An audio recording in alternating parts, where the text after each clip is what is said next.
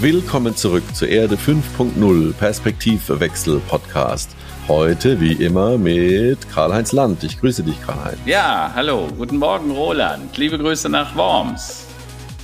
Ja, ich hatte vergessen, mein rituelles, äh, natürlich zugeschaltet aus Hennef, äh, vergessen. Das möchte ich jetzt natürlich nachholen. Und wir haben heute, wir haben ja immer illustre Gäste und, und tolle Gäste. Heute haben wir wieder ähm, ein, ein lebendiges Beispiel für weibliche Führungspower. Wir haben mit äh, im äh, Podcast heute Leonie Schulze-Bönning. Leonie ist Geschäftsführerin und Gründerin oder Co-Gründerin von der COA Akademie. Da lernen wir gleich mehr. Ähm, was das ist, ist äh, ja schon lange in der digitalen Innovationsberatung unterwegs, ist Buchautorin und wir lernen heute sicherlich viel über die Zukunft ja, der, der, der Weiterbildung des Coachings. Ich grüße dich. Leonie. Hallo Roland, hallo Karl. Von wo aus bist du uns zugeschaltet? Aus Köln, aus dem schönen Köln. Aus dem schönen Köln. Wunderbar. Steigen wir ein. Zeit ist kostbar. Heute ist der, der wievielte? Der zweite Mai. Nein, nee, der, der dritte. Mai. Der dritte Mai, du meine Güte. Kommen wir zu den Themen des Tages, Karl-Heinz. Ja. Äh, die Welt dreht sich ja immer noch verrückterweise ja. in die richtige Richtung, aber ja. schauen wir mal. Also, ich habe äh, heute wieder drei Headlines für mich rausgesucht. Das erste ist natürlich immer noch der Krieg in der Ukraine. Äh, gestern hat der Botschafter Melnik äh, Herrn äh, Bundeskanzler Scholz als beleidigte Leberwurst bezeichnet. Kann man sich jetzt drüber streiten, ob das angemessen ist oder nicht. Äh, Tatsache ist, er hat das vorläufige Nein des Bundeskanzlers für seine Kiew-Reise scharf kritisiert und sagt, eine beleidigte Leberwurst zu spielen klingt nicht sehr staatsmännisch. Ähm, dazu die deutsche Presseagentur. Es geht um den brutalsten Vernichtungskrieg seit dem Nazi-Überfall auf die Ukraine vor 70 Jahren. Ähm, das ist kein Kindergarten, sagt er. Ne? Scholz hat am Montagmorgen im ZDF gesagt, dass er die Ausladung von Bundespräsident Frank-Walter Steinmeier durch die Ukraine quasi als den Grund für seine Absage sehe. Naja, dann gibt's aber auch gute und schlechte Nachrichten. Also die schlechten Nachrichten, die Benzinpreise werden wieder steigen. Das erklärte ein Professor äh, der Volkswirtschaftslehre von der Universität Düsseldorf in einem Interview. Das liegt daran, dass Deutschland eingelenkt hat und jetzt sagt, dass sie einem Embargo der EU auf russisches Öl nicht mehr abgeneigt seien. Ähm, warum Deutschland äh, für Deutschland ein Embargo inzwischen nicht mehr so schwer zu verkraften ist, ähm, aber auch wie hart es Russland treffen könnte und was das für uns als deutsche Verbraucher bedeutet, ähm, ähm, äh, das ist noch ein anderes Thema, aber Tatsache ist, vermutlich können wir, und das ist zumindest die Meinung von Professor Südekum, ähm, dass wir diesen äh, Gasliefer oder auch das Öl jetzt inzwischen ganz gut verkraften könnten. Also insofern gute, aber auch schlechte Nachrichten gleichermaßen. Ähm, Good News, ähm, vegane Ernährung und Laborfleisch sind 80 Prozent weniger klimaschädlich. Ähm, das mhm. heißt im Klartext, eine Studie äh, der Nature Food Fachzeitschrift hat aufgezeigt, dass durch den Verzicht auf tierische Produkte wie Fleisch und Milch äh, könnten wir die landwirtschaftlichen Klimaemissionen um 80 Prozent senken. Und der Ersatz muss auch nicht vegan sein. Äh, da gibt es so Dinge wie Insektenfleisch und auch Labormilch zeigen tatsächlich eine super Bilanz. Wie groß der Nutzen bei so einer Umstellung für unsere Ernährungsgewohnheiten und für die Umwelt und das Klima wäre, äh, zeigt die Studie recht deutlich. Also ich finde, das sind irgendwie gute Nachrichten, dass wir uns mit solchen Themen auch in diesen schlimmen Zeiten auseinandersetzen. Und äh, über Corona möchte ich diese Woche nicht sprechen. Ich hoffe, wir sind alle vernünftig, tragen ah. weiter unsere Masken, zumindest da, wo es mal eng wird. Äh, und dann wird das schon. Hoffen wir. Hoffen wir doch. Ja, wir haben es auch, glaube ich, letzte Woche geschafft, auch nicht auch nur einmal über dieses Thema zu sprechen. Ja. Na, es gibt ja auch viele, viele andere Themen, genau. hoffentlich doch mal. Leonie, was sind für dich so die Themen des Tages aus deinem Bereich? Ja, die Themen des Tages, äh, gute, gute Frage. Ich glaube, um den äh, Ukraine-Krieg und, äh, und all das, was darum drumherum passiert, äh, kommt man tatsächlich gar nicht mehr, äh, gar nicht mehr drumherum. Ähm, ich bin froh, dass wir das Thema Corona heute außen vor lassen. Mhm. Ähm, ich persönlich beschäftige mich im Moment recht viel ähm, auch mit dem Thema ähm, Sourcing von Mitarbeitern jetzt nach der Pandemie, in mhm. Anführungszeichen. Also was bedeutet das für auch unseren Arbeitsmarkt? ähm, Chancen und natürlich auch Risiken. Was bedeutet, was sind die Anforderungen aus Arbeitnehmersicht? Was sind die Chancen ähm, aus, aus äh, Arbeitgebersicht und auch die Aufgaben, vor denen die Politik und die Gesetzgebung natürlich steht? Hm, hm. Können wir vielleicht gleich, gleich noch mal ein bisschen vertiefen. Mhm. Ne? Wir haben ja das ist ja so unser, unser Thema. Ja, dann habe ich noch zwei Sachen beizusteuern als für mich Themen des Tages. Einmal was, was nicht so gut ist, einmal was ein bisschen amüsanteres äh, Hitzewellen, äh, Temperaturen über 50 Grad in Indien, Pakistan, aber natürlich auch in, in anderen Bereichen rund um den Äquator. Ähm, also wir merken eben, dass es äh, Regionen gibt, die ohne Klimatisierung eigentlich nicht mehr bewohnbar sind oder bewohnbar werden. Was das an Völkerwanderung äh, mit sich zieht, kann sich jeder vorstellen. Das heißt also, den Klima-Impact, den spüren wir schon jetzt und wir werden es auch noch verstärkt ähm, im Arbeitsmarkt und in, in Flüchtlingsströmen sehen. Das ist, ist einfach Fakt. Ähm, die für mich, der, was mich zum Schmunzeln gebracht mhm. hat heute, war ähm, die Firma John Deere. ähm, es ist wohl so gewesen, dass in der Ukraine bei einem Händler etliche niegelnagelneue, also gar nicht so viele, Landmaschinen und Mähdrähte, Landmaschinen im Wert von fünf Millionen äh, Dollar oder Euro äh, entwendet wurden und dann per GPS in Russland geortet wurden. Und ähm, da die ja heute mega vernetzt und hochtechnologisiert arbeiten über GPS, also man kann da wirklich auf einen Zentimeter genau die Furchen und die Saat ausbringen, Satelliten gestützt, kann man natürlich solche solche sehr teuren Gerätschaften auch von der Ferne deaktivieren. Das genau hat John Deere getan und so als Beitrag, ähm, dass es so einfach ja auch nicht ist, Sachen heutzutage zu klauen. Ähnlich wie bei den Apple Devices, die in den letzten vier Wochen auch immer mal wieder über die äh, Finde-Funktion äh, in Russland entdeckt wurden, ja. so dass man, wer damit telefoniert, natürlich auch eine böse Überraschung erleben kann. Mhm. Na gut. Kommen wir mal zum Thema des Tages. Wir beschäftigen uns heute ja, äh, ja Core Academy und über Weiterbildung und, und Coaching ähm, und über Führung ähm, für Startups, aber natürlich auch für gereifte Organisationen. Und das würden wir gerne eben auch im Wandel, sagen wir, das mehr und mehr Remote-Arbeit äh, diskutieren. Ähm, Leonie, erzähl mal, wie kommt man denn auf die Idee, noch eine weitere Coaching Academy zu gründen? ähm, ja, gute Frage. Also was, was ähm, wir sehen, früher hat ja Coaching oder Weiterbildung oft so äh, stattgefunden oder auch gerade jetzt im Führungskräftesegment, ähm, dass entweder die Mitarbeiter in irgendein Institut gefahren sind oder in irgendein Hotel äh, mhm. sich dort hingesetzt haben auf ein zwei oder drei Tagesseminar, die Inhalte konsumiert haben und wieder zurück an den Arbeitsplatz gefahren sind und das vielleicht regelmäßig mit natürlich sehr viel Aufwand, sehr viel Zeitaufwand, En-Bloc-Input. Ähm, wir wenden uns ganz konkret auch an sehr junge Unternehmen. Jetzt haben uns in, im Rahmen der Pandemie, also remote, gegründet. Ähm, das heißt, bei uns war, stand von Anfang an gar nicht zur Debatte, dass irgendwer irgendwo hinfällt. Selbst unsere Gründung beim Notar ist äh, asynchron äh, und remote gelaufen.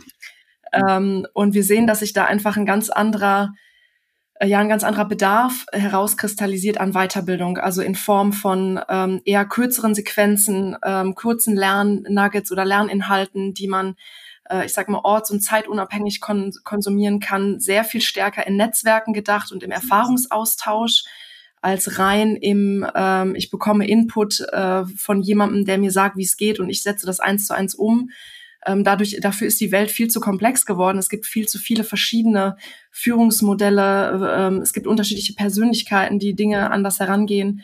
Und was wir sehen, gerade im, im Startup oder im, ja, in den Wachstumsfirmen, ähm, dass einfach ganz, ganz viel über den Austausch untereinander stattfindet. Mhm. Und das haben wir alles auch bei uns berücksichtigt. Ein ähm, bisschen auch aus der Not heraus, ähm, weil wir den Bedarf selber, selber erkannt haben, selber hatten und gesehen haben. Ähm, genau, und das ist im Grunde das, wo wir ähm, ja gerade gra schnell wachsende Firmen unterstützen wollen, ihre coolen innovativen Ideen auch umzusetzen und nicht an dem Thema Führung, äh, Führung zu scheitern. Es ist ja oft so, dass ähm, ein, ein Gründer, eine Gründerin mit einer guten Idee sagen wir mal, die sollte ja äh, idealerweise in dem, was sie tut, ich sag mal, ihre 10.000 Stunden voll haben. Also ihr kennt ja diese 10.000 Stunden Theorie. Also wenn man sich 10.000 Stunden lang einer Sache widmet, ob jetzt Geige spielen oder Raketenwissenschaftler werden, dann sollte man es irgendwann gemastert haben und dann ist man quasi, hat man doch sich seinen Expertenstatus erarbeitet. Jetzt gibt es ja viele Gründer, die ja offensichtlich ähm, etwas äh, entwickelt haben oder etwas besonders gut können, von der technischen Methodik her, ja, oder von einer, ähm, ja, von der fachlichen Seite, sage ich es mal so. Mhm. Und auf einmal sind sie damit konfrontiert, hoppla, wir müssen ja irgendwie noch uns ga, um ganz andere Sachen kümmern, also um Finanzen, um, um ja, Mitarbeiterführung, Mitarbeiter einstellen, all diese Punkte. Wie groß siehst du denn da in deiner Erfahrung und auch an dich, äh, Karl-Heinz, weil du betreust ja auch mhm. viele Startups über Neuland Ventures. Ähm, wie, wie seht ihr da die Diskrepanz? Was, was erlebt ihr da? Ladies first. Ladies first. Ja, sehr gerne. Also da habe ich äh, tatsächlich ja in meinem Gründungsteam eine etwas besondere Situation, über die ich sehr, sehr dankbar bin und die sehr, sehr cool funktioniert. Und zwar sind meine beiden Co-Gründer ähm, ja im Grunde diejenigen, die die Idee mitgebracht haben. Äh, die beiden sind mir nochmal, äh, ich sage mal, knapp 20 Jahre Führungserfahrung äh, und Berufserfahrung voraus.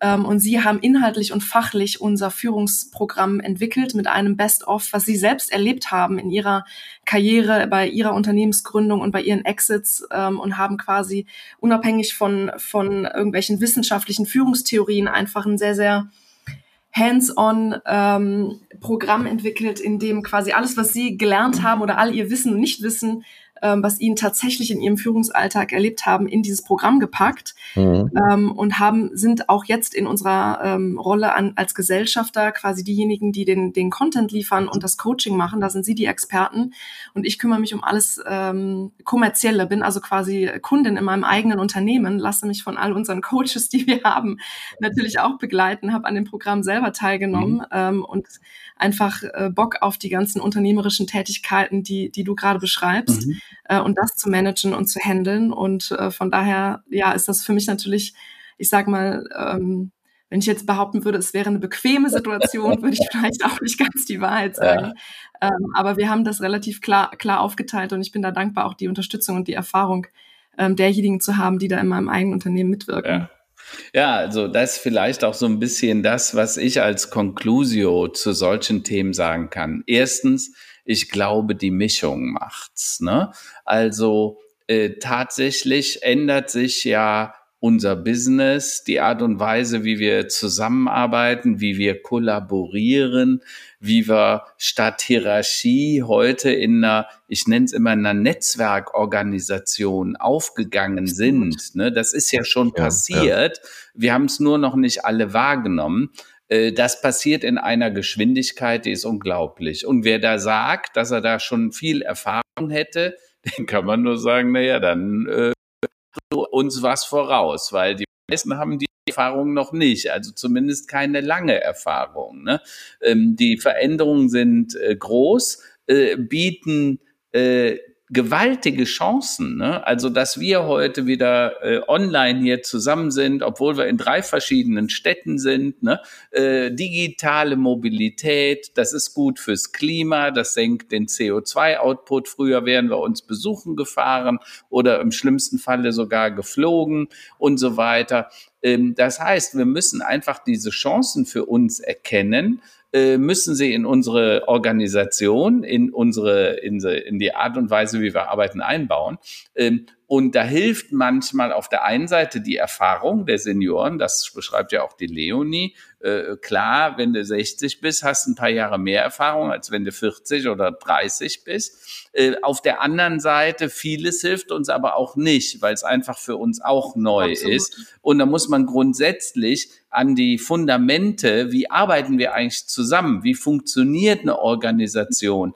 Äh, wir reden heute sehr viel mehr über Sinn, über Purpose. Ne? Warum machen wir was? Ne? Weil wir machen viele Dinge richtig gut, aber manchmal auch die falschen Dinge. Und ich habe mal zur Leonie gesagt, da war sie noch eine Mitarbeiterin, ich habe gesagt, Leonie, am meisten Angst machen mir Mitarbeiter, die richtig engagiert die falschen Dinge tun, äh, statt die, richtig, ja. die, die, richtigen Dinge zu tun. Ja, das sind die Killer für ein Unternehmen. Äh, und insofern sage ich immer, da, da ist, du musst es genau betrachten und insofern gibt es nicht die klare Antwort, die man sich gerne versprechen würde.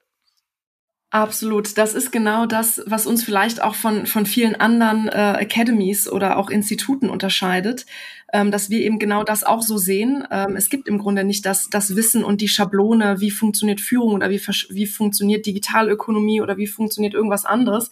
Dafür ist die Welt viel zu komplex und viel zu schnelllebig geworden.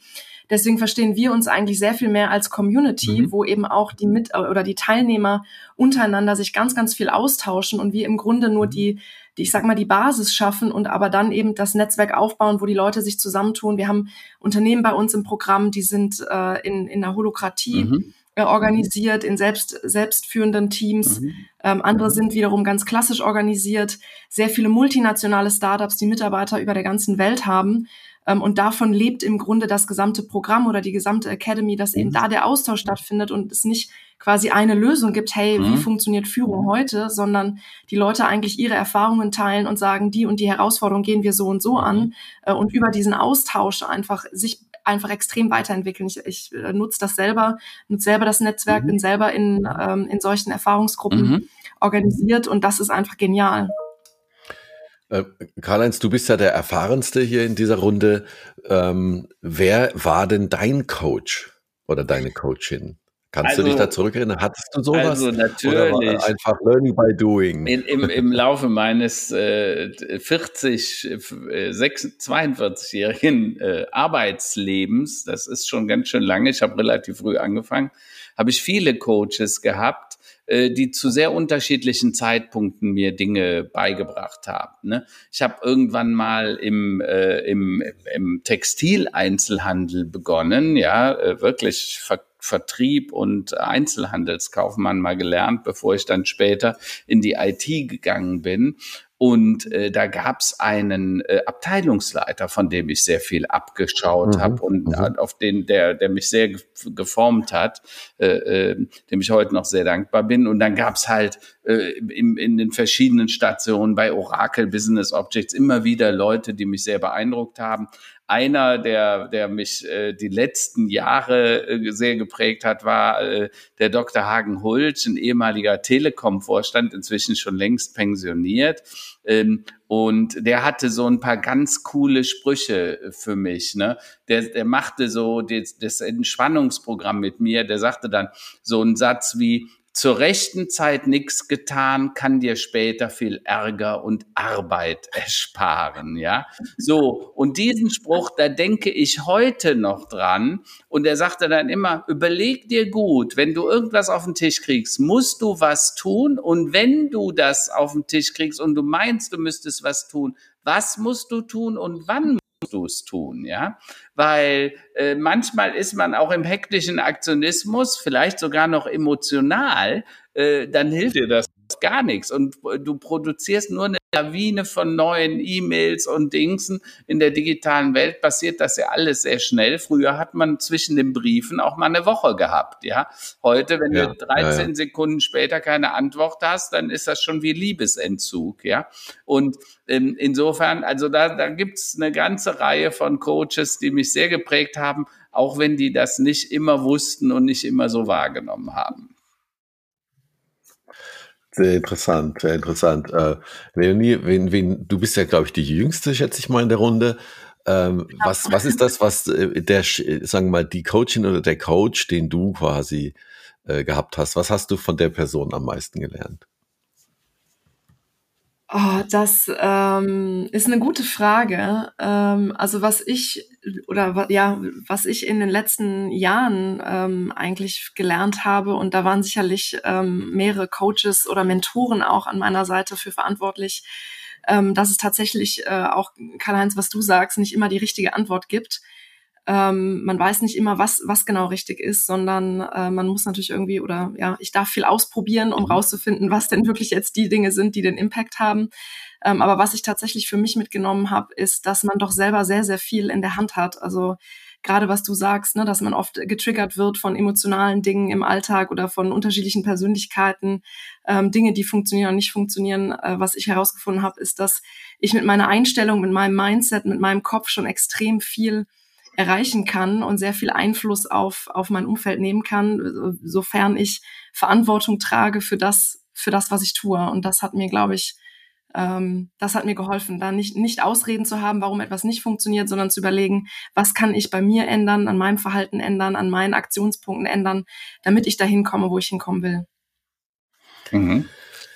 Jetzt ähm, lebt Leben, oder ne, mach du mal zuerst, Karl-Heinz. Nee, nee, ich hatte da äh, gar keinen weiteren Kommentar. Ich wollte das einfach mal so auf mich wirken lassen. Ähm, ihr müsst wissen, äh, die Leonie und ich, wir haben eine lange Vergangenheit. Äh, irgendwann ist sie mal Mitarbeiterin geworden, weil sie wegen der Liebe nach Köln wollte. Und dann konnten wir sie bei Amazon wegholen, glaube ich. Und dann hat sie bei mir in der Strategieberatung mitgemacht und das war eine super coole Zeit.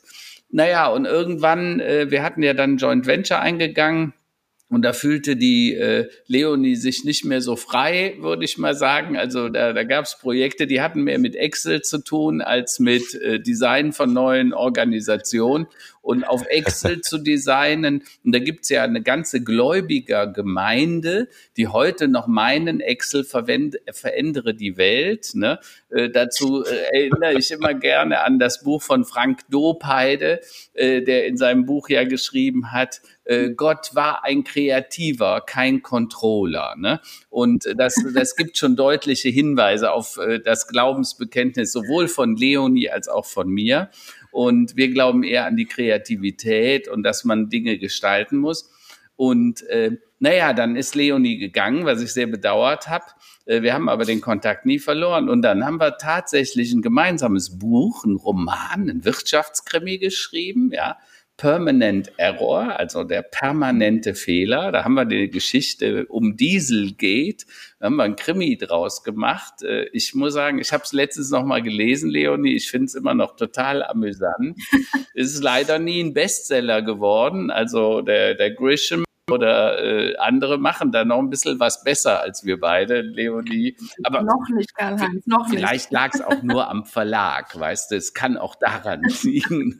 Der Verlag hat dann versagt.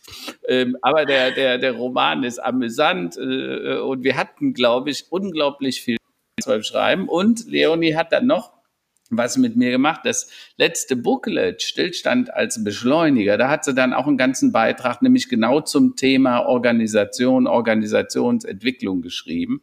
Auch sehr spannend zu lesen. Da hat sie mich quasi auf das, was sie heute macht, vorbereitet, sozusagen.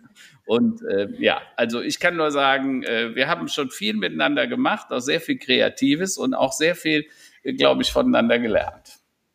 Ja, ich habe äh, heute tatsächlich auch äh, noch in einem anderen äh, Nachrichtenpodcast vom äh, Oligarchensterben in Russland äh, gehört, ja. dass da ja eine sehr merkwürdige Selbstmordwelle ja. ähm, durch, durch die Oligarchen in Russland geht. Mhm. Ähm, und da musste ich auch tatsächlich nochmal an unseren Roman denken, ähm, wie einfach es uns eigentlich in Anführungszeichen gefallen ist, die Story zu entwickeln, weil die Realität schon so viel Stoff für einen Krimi hergibt. Ja ähm, ich glaube, über die Geschehnisse, die da gerade passieren, da könnten wir sicherlich noch zwei, drei Fortsetzungen schreiben. Aber, aber vielleicht war das auch unser Problem, Leonie. Es gab Leute, die sagten, der Krimi, der, der war zwar sehr erklärend, wir haben ja auch draufgeschrieben, der etwas andere Wirtschaftskrimi, ne, weil es ein Erklär, wir wollten ja eigentlich erklären, äh, warum Organisationen so werden, wie sie sind. Ne? Wie konnte es bei Volkswagen überhaupt zu so einem Ding kommen? Ne? Da hat ja nicht ein Vorstand gesagt, hör mal, äh, wir verarschen die Welt und wir fälschen jetzt die Abgaswerte,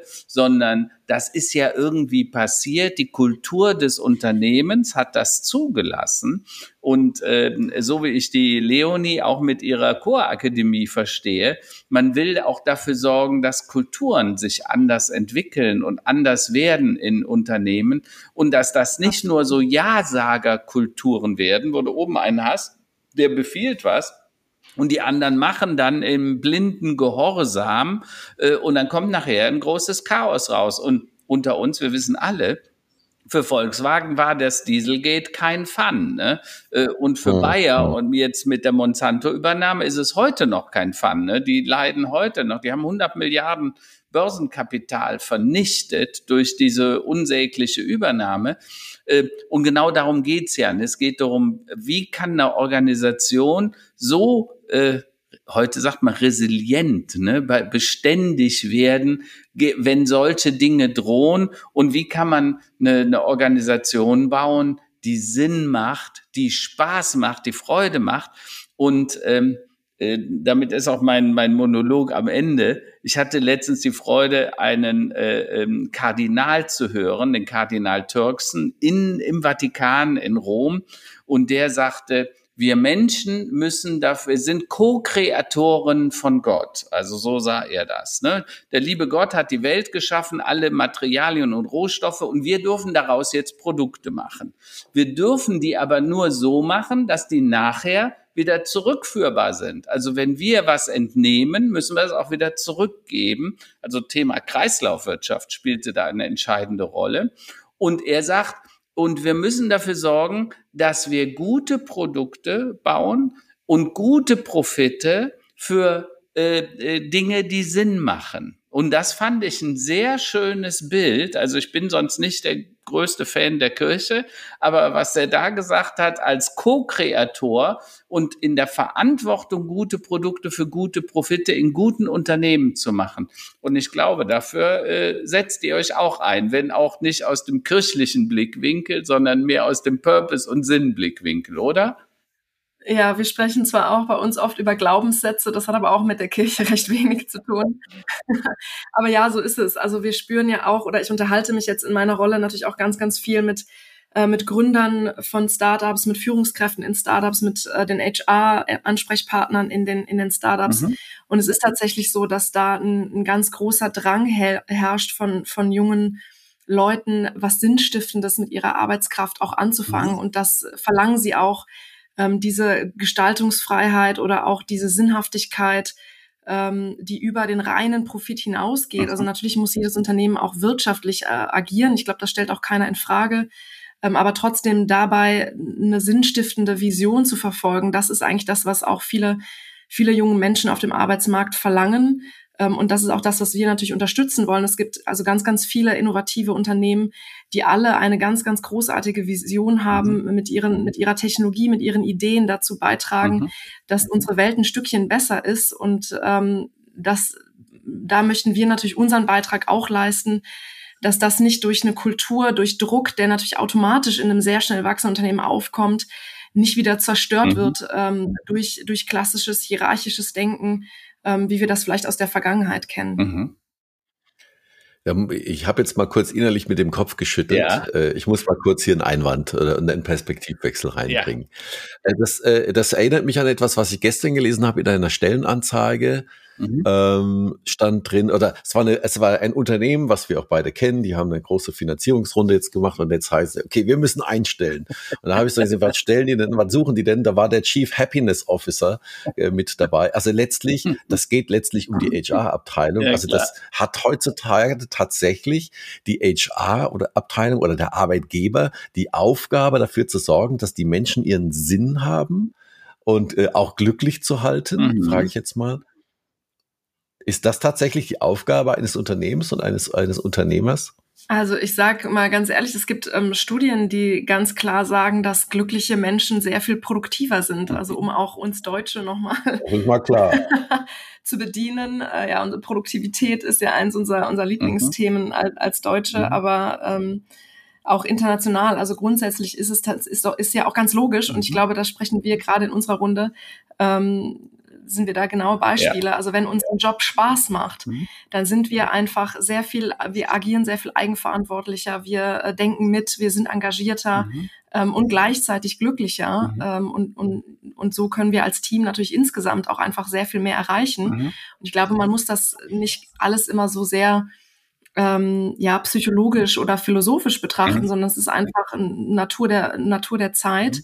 Äh, und wir haben in unserer westlichen Welt, sage ich einfach mal, auch den Luxus, ähm, darüber überhaupt nachzudenken. Ja. Also es gibt natürlich andere, andere Teile auf der Welt, die haben diesen Luxus nicht. Absolut. Die sind froh, wenn sie überhaupt beschäftigt sind. Das, das darf man auch so sehen.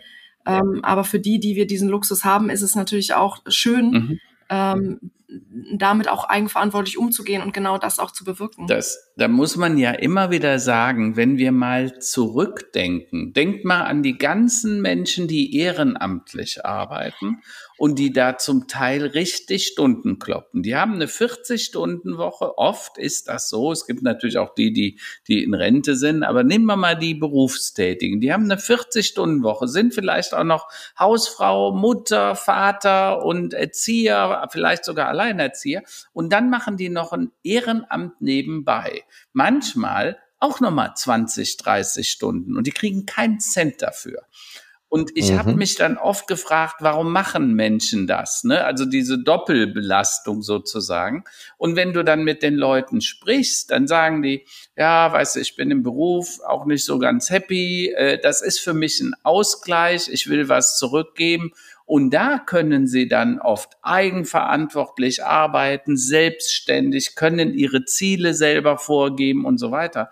Und das ist so dermaßen motivierend. Und ich habe immer gesagt, wenn man das erreichen kann in einem bezahlten Job, ja, wo du es also dann auch noch gegen Entgelt tust und dann auch noch äh, ein gutes Team zusammenkriegst, wo die Leute wirklich sagen, hey, wir haben Freude, ich gehe gerne zur Arbeit und zwar jeden Tag, ne?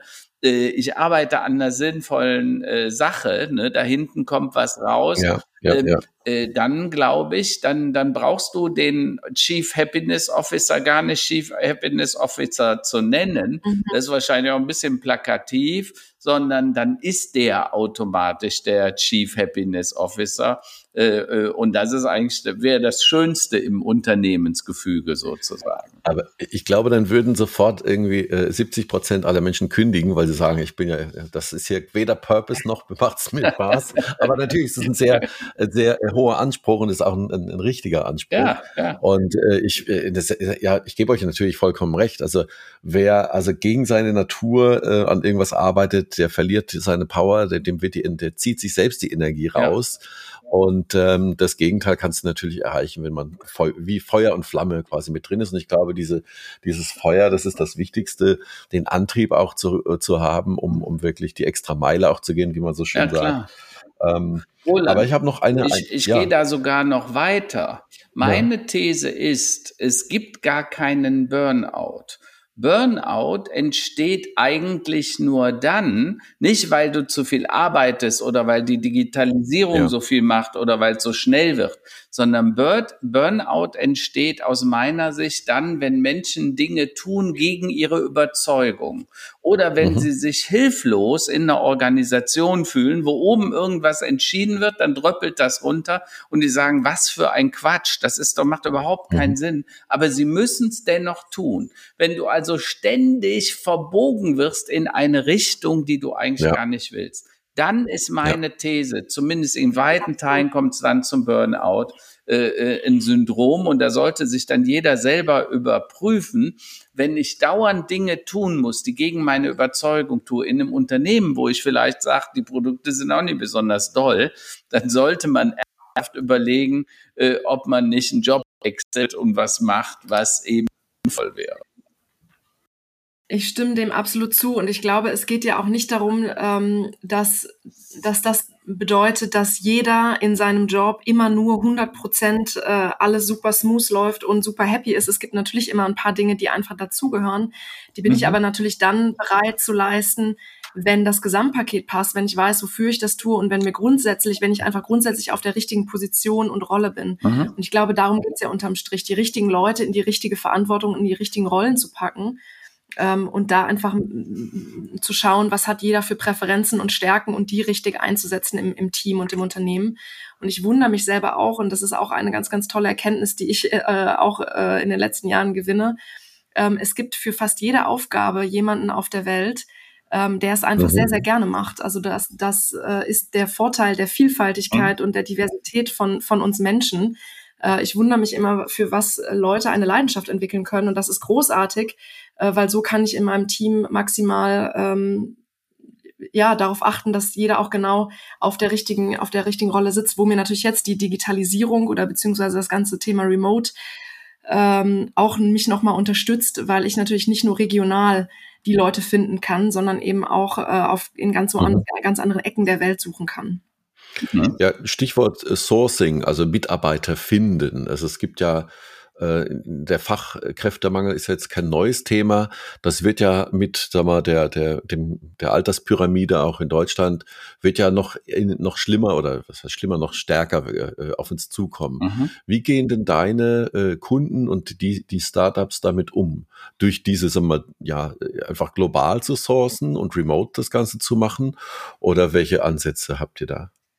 Also was ich sehe, ist eigentlich das, was wir schon jetzt auch diskutiert haben. Es wird ähm, sehr viel stärker darauf geachtet, ähm, die Mitarbeiter zufrieden, also die, die Mitarbeiterzufriedenheit auf eine ganz andere Priorität zu setzen, mhm. weil die Unternehmen verstehen, dass sie sich nicht leisten können, gerade Leistungsträger, aber auch insgesamt das Team ähm, nicht zu verlieren. Also das heißt, das ist ganz, ganz wichtig. Da, deswegen mhm. entstehen solche Rollen wie der Chief Happiness äh, Officer, ja. äh, um eben genau darauf zu achten, dass ich mir die Leute nicht verbrenne in meinem Team, weil es einfach so schwer und so teuer ist, neue Leute zu finden.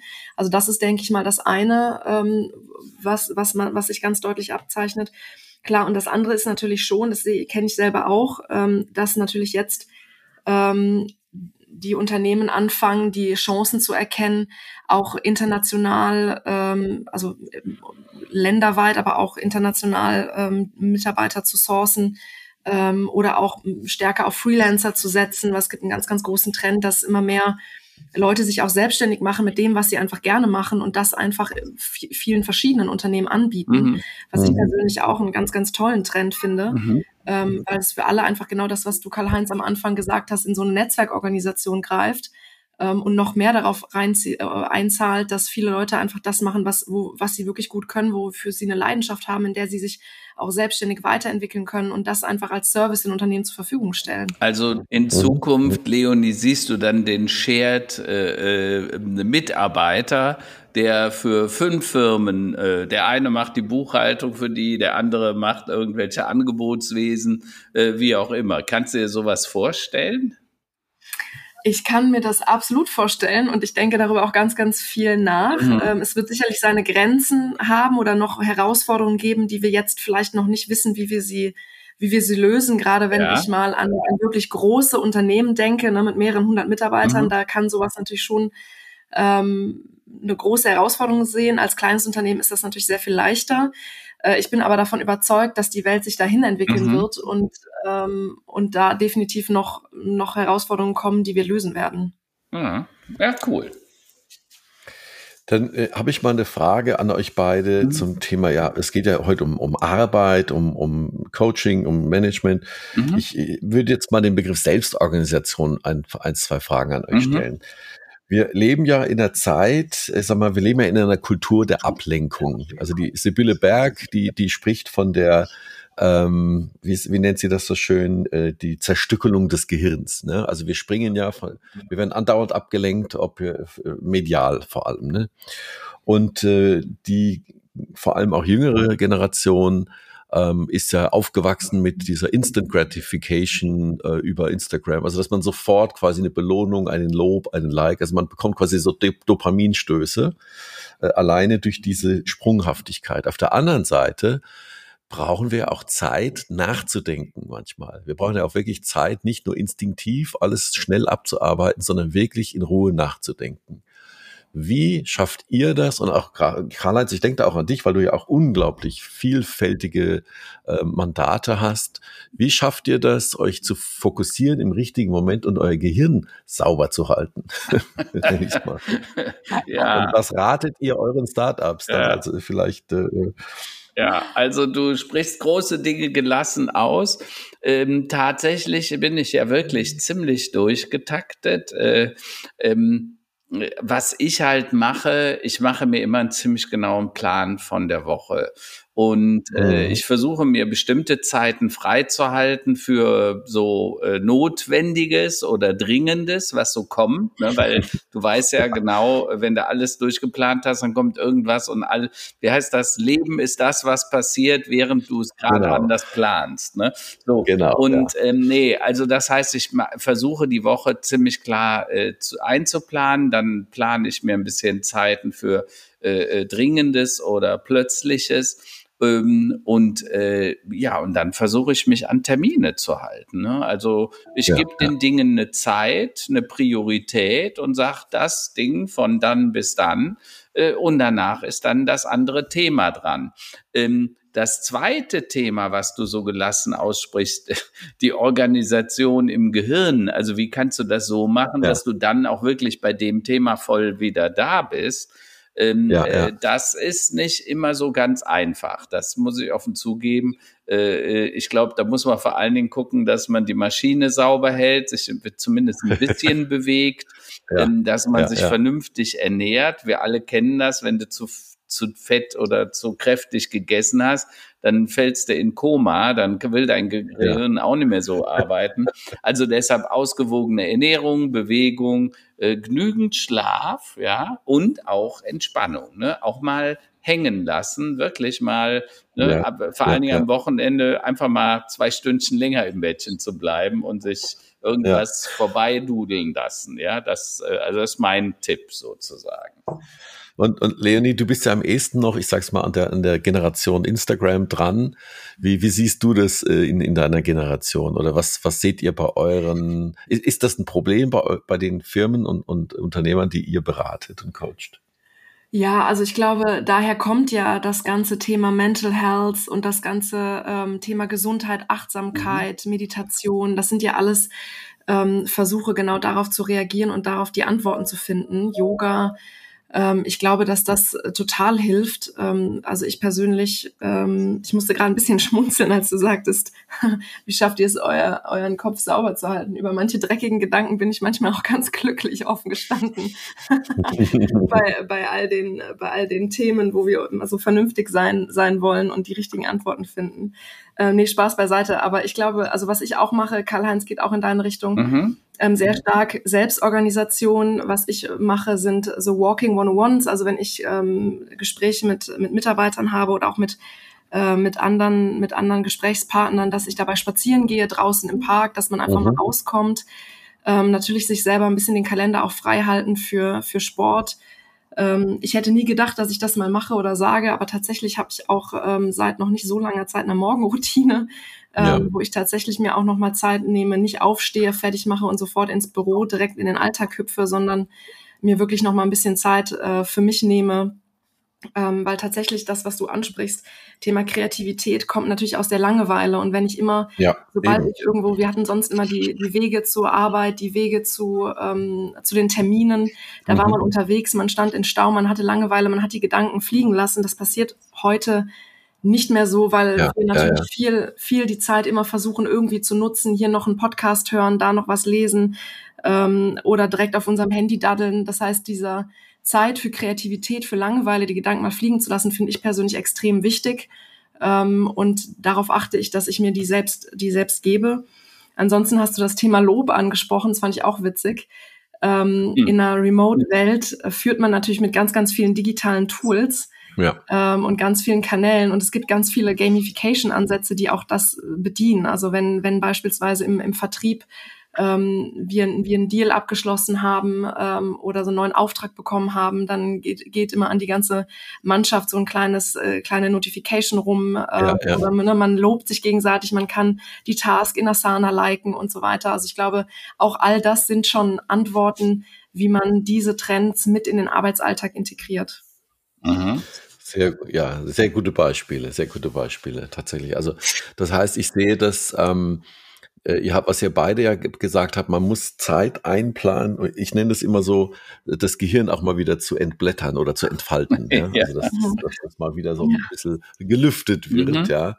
Weil man ansonsten, äh, ja, die Zerstückelung des Gehirns, ich fand das eine ziemlich brutale mhm. äh, Vorstellung, äh, das, das, Zitat, aber auf der anderen Seite ist ja auch was dran. Also wenn wir immer nur ad hoc springen, da sind wir eigentlich für eine eigentliche Kreativleistung ja gar nicht mehr, da sind wir gar nicht dazu in der Lage. Ja, klar. Also das heißt Selbstorient, Selbstorganisation, Selbstdisziplin mhm. und auch Zeit und Raum lassen ist, denke ja. ich mal, das, das Wichtigste. Also vielleicht auch hier ein Tipp, äh, weil ich sehe, dass unglaublich viele Menschen sich beklagen über ewige Störungen äh, des Handys und der E-Mail. Mhm. Ne?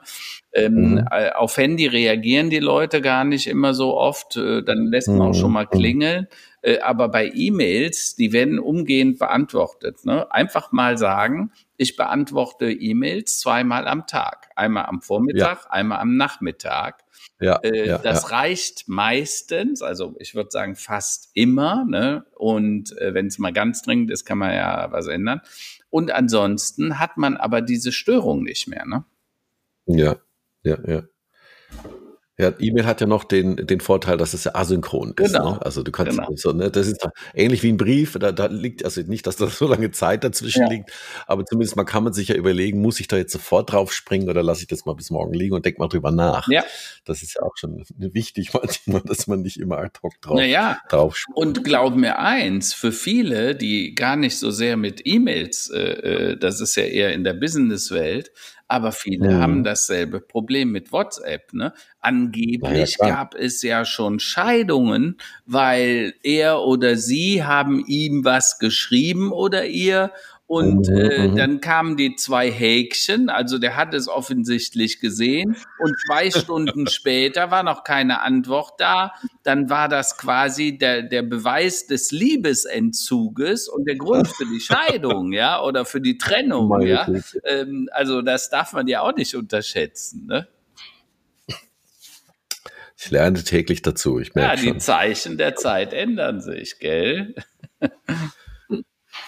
Und Leonie, äh, was sind für bei euch jetzt bei der Core Akademie so die die am meist die die am meisten diskutierten Themen jetzt? Sag wenn ihr gerade du sprachest vorhin von von von der Community ähm, eurer Kunden und äh, auch eurer Coaches, was sind so die die drei wichtigsten Themen, die immer wieder hochkommen?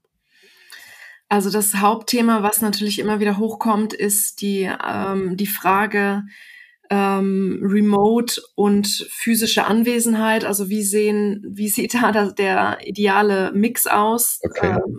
ähm, zwischen, also wie viel Anwesenheit ist notwendig, äh, um eine Kultur aufzubauen? Geht das auch vollständig remote? Wenn ja, wie? Äh, darüber wird ganz, ganz viel diskutiert. Äh, das Thema Sourcing ist ein Thema, das, was wir auch schon angesprochen haben ähm, wie gehe ich auch mit den rechtlichen Rahmenbedingungen um, wenn ich Mitarbeiter auf der ganzen Welt habe, wie ist das dann Thema, wie ist das Thema Gehalt ähm, und, und die rechtliche Situation bei sowas, das sind viel diskutierte Themen. Und ansonsten mhm. sind das jetzt gerade in der, in der Startup-Welt äh, natürlich auch sehr viele operative Themen, also Zielsysteme, äh, wie manage ich auch als Führungskraft mhm. ähm, ein Unternehmen oder auch die Mitarbeiter in der Remote-Welt. Mhm mhm. ähm, über Ziele, ähm, wie definiere ich die Ziele, was sind die richtigen Ziele, ähm, mhm. das sind eigentlich so die, die Themen.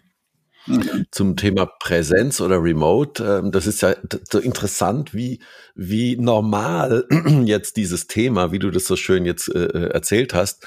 Also vor drei Jahren wäre es ja undenkbar gewesen. Also so rein, dieser Kulturwandel, der jetzt da ist. Und Karl-Heinz, wie, wie siehst du das? Äh, ähm, remote oder anwesend? Was ist so dein, deine Lieblingsmischung für deinen Mitarbeiter also, oder für deine Mitarbeiter? Ich bin fest davon überzeugt, Roland, dass es zu sogenannten hybriden Modellen kommen wird. Also sprich, wir werden Tage im Büro, wir werden Socializing. Denk mal an die Kaffeepausen, an der, wo du an der Kaffeemaschine stehst, wo der eine oder andere auch mal eine Raucherpause oder so machen muss, wo man sich einfach informiert, ein bisschen dieses Informelle, nicht äh, getaktete, ja. äh, aber dann auch wieder das Zuhausearbeiten, das sehr effizient sein kann. Ich meine, wir müssen halt immer bedenken, geht nicht für jeden. Also der Mann, in der an der Maschine steht, der kann nicht sagen, ich nehme die Maschine mit nach Hause. Aber in vielen Büro- und Dienstleistungsjobs geht das sehr wohl und da wird das auch stattfinden. Und äh, das ist auch gut so, weil ich glaube, a, das äh, ist gut zuträglich für die Umwelt, es ist zuträglich für die Familien. Denke mal an den ganzen, die Stunden, die wir mhm. alle im mhm. Auto, im Stau saßen, um ins Büro zu kommen und ja. zurück. Und ich glaube insofern, da wird es beides geben. Ich glaube nicht, ist es das eine oder das andere. Das sind Extremfälle. Der Regelfall wird eben das hybride Modell sein.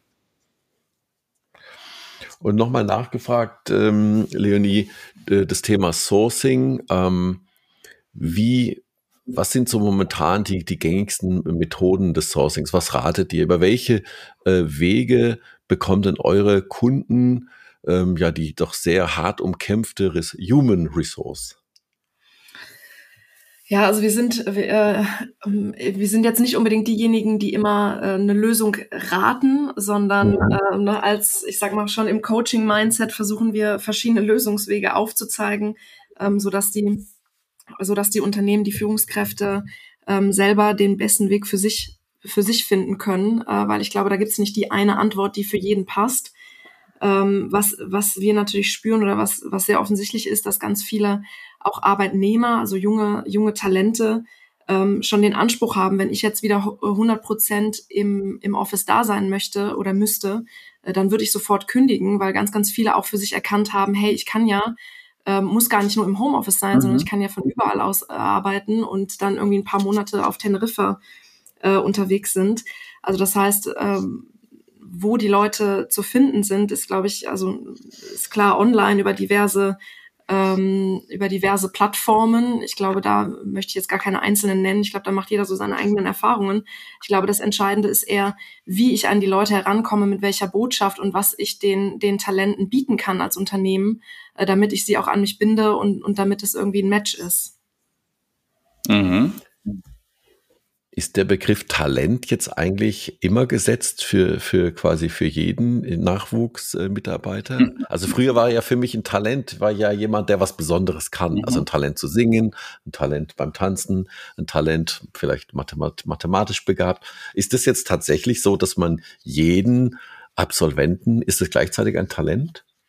Also erstens gibt es mir die Möglichkeit, das Wort zu, äh, zu verwenden, ohne in die Gender-Thematik zu kommen, was ah, das ist, eine gute, das ist eine gute, eine gute Antwort. ja, aber dann müssen wir noch TalentInnen sagen, oder? Talentinnen, ja. Und die zweite Antwort, ich, äh, ich finde offen gestanden, ich finde den Begriff schön, weil am Ende des Tages suche ich doch auch Talente für mein, für mein Unternehmen, ja. oder? Ich suche doch äh, Menschen, die eine gewisse Rolle ähm, bekleiden oder eine gewisse Verantwortung übernehmen im, in meinem Unternehmen und dafür ähm, ein gewisses Talent mitbringen. Ähm, von daher finde ja. ich den Begriff eigentlich, eigentlich schon ganz, ganz passend. Ob das jetzt der richtige ist und ob man das jetzt so verwendet, das kann ich auch nicht sagen. Man muss die richtigen Talente einfach finden. Sehr schön. Wir haben viel gelernt heute, ja, über, über die Welt im, äh, Personalfindung, äh, Sourcing mhm. und ähm, Coaching, wie das heutzutage abläuft. Mhm. Kommen wir zu unserer Abschlussrubrik, würde ich vorschlagen, oder? Jo. Zu den Tops und Flops der Woche. Seid ihr bereit? Aber sowas Absolut. von. Karl-Heinz, du, äh, ich gebe dir wie immer den Vortritt. Was ist für dich so der Top und der, das Flop der Woche? Also, äh, ich habe heute keine Flops, aber ich habe gleich vier Tops. Also, es ist unglaublich. Erstens, so viel positive News, sehr gut. Wir sind im Wonnemonat Mai und erstmals seit zwei Jahren habe ich mehr als 15 Vorträge und eine Vorlesung. Einiges What? findet noch online statt, aber das meiste ja. ist schon wieder live. Ähm, am Wochenende wow. bin ich zum Beispiel in Wien, aber ich bin auch in Münster, äh, heute in Berlin. Freue ich mich extrem. Äh, gestern habe ich ein Unternehmen kennengelernt, äh, die nennen sich United Robotic und äh, ich war in der Filiale in Köln, äh, Humanizing Technology. Ne? Ähm, und das ist extrem spannend. Dort habe ich äh, ganz viele verschiedene Roboter und ihre Anwendungen gesehen, also für die Gastronomie, im Gesundheitswesen, aber auch in der Pflege. Äh, mhm, hochspannend. Mhm. Und ich habe dem Geschäftsführer überreden können, der wird demnächst bei uns im Podcast sein. Ähm, ich bin sehr gespannt. Äh, vor allem, weil mir Roboter immer Angst machen, wenn ich diese, ja. diese Roboter sehe, die jetzt dann wie Hunde aussehen oder wie, wie so äh, Drohnenkrieger oder Sternenkrieger ja, aussehen. Ja, ja, das stimmt, das stimmt. Roboter gibt in produktiven Bereichen, nicht nur als Killing Aber die haben sehr auch schön. einen sehr sympathischen, der, der unser Bild vom Roboter sehr verändert hat. Den gehört nämlich auch der Pepper zum Beispiel. Ja, aber dazu sehr dann schön, mehr. Sehr schön. Ähm, und dann noch eine gute Nachricht für uns. Äh, die Tochter ist heute Morgen mit ihrem Freund aus den USA gekommen. Die sind jetzt für einige Wochen bei uns zu Besuch. Wir haben sie ja immer sehr lange nicht gesehen, einfach weil das ja in cool. Corona so schwierig war. Ja, und das letzte, das vierte, das Wetter bleibt schön. Es wird 20, 22 Grad. Äh, und ich sag mal, wenn draußen die Sonne scheint, dann kann man auch mehr Sonne ins Herzen lassen. Also deshalb nur Tops diese Woche. Leonie, wie sieht's bei dir aus? Was sind für dich die Tops und Flops der Woche? Also mein absolutes Top ist in dieser Woche, dass äh, wir am Freitag unser physisches All Hands haben. Also das heißt, das Team kommt äh, am Freitag einmal im Quartal mhm. äh, physisch zusammen und das ist diese Woche. Da freue ich mich natürlich mega mhm. drauf. Ähm, beim Flop habe ich mich auch schwer getan. Ich habe aber äh, diese Woche, das ist eigentlich auch ein, ein, ein Top und Flop zugleich, ich habe es sehr gefeiert, ähm, Joe Bidens Kommentar oder lustige, lustigen Witze auf dem Correspondence Dinner. Ich weiß nicht, ja. ob ihr das mitbekommen habt, wo er Hab sagt. Ich noch nicht gesehen, ich bin gespannt. Wo, wo er sagte, im übertragenen Sinne, ähm, die USA ist gebeutelt von, von, äh, von einer Plage in den letzten Jahren und dann noch gefolgt von einer Pandemie. Ja. Ähm, fand ich, musste ich sehr schmunzeln und dann ist es mein Flop, dass wir äh, diese Art von Formaten und diesen Humor in unserer Politik ähm, eigentlich kaum sehen. Und das finde ich ein bisschen schade. ja, sehr schöne Aussage. Gucken wir mal, ob äh, unser Bundeskanzler, der aktuelle, noch sowas wie Humor entwickeln kann oder kommunizieren kann. I doubt it. Ähm, ja, für mich Tops und Flops. Oh, Entschuldigung, bist du damit fertig? Ich bin fertig, ja. Okay. Für mich im Grunde genommen, ja, ich kann mich nur anschließen.